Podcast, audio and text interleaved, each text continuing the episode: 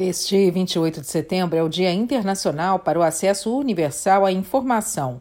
No mundo cada vez mais conectado, as Nações Unidas promovem a criação de cada vez mais sociedades inclusivas e de governos digitais que partilhem conhecimento e acesso à informação com seus cidadãos.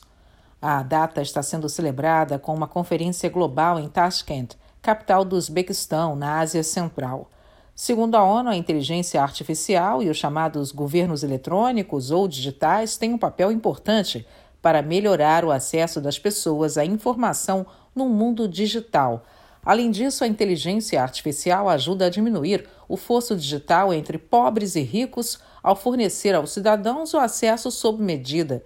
Com isso, o setor público de informação também pode providenciar serviços mais rapidamente e de forma mais eficiente do que no passado.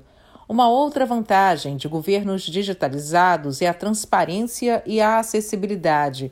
De qualquer forma, esses passos também suscitam questões sobre os direitos fundamentais e o uso ético da inteligência artificial por entidades públicas com o uso dos dados dos cidadãos pela inteligência artificial, como a privacidade das pessoas pode ser preservada, e como se proteger ou escolher que informações passar e acessar e que princípios éticos adotar.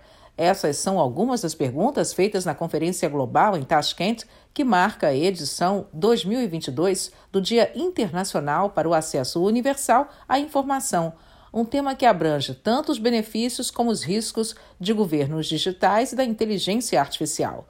Quando eleitores sabem como são governados, eles podem exigir prestação de contas dos seus governantes. A Unesco, que organiza as celebrações, lembra que informação é poder e todos têm o direito a buscar e receber informação em sociedades inclusivas e saudáveis. Da ONU News, em Nova York, Monica Grayley.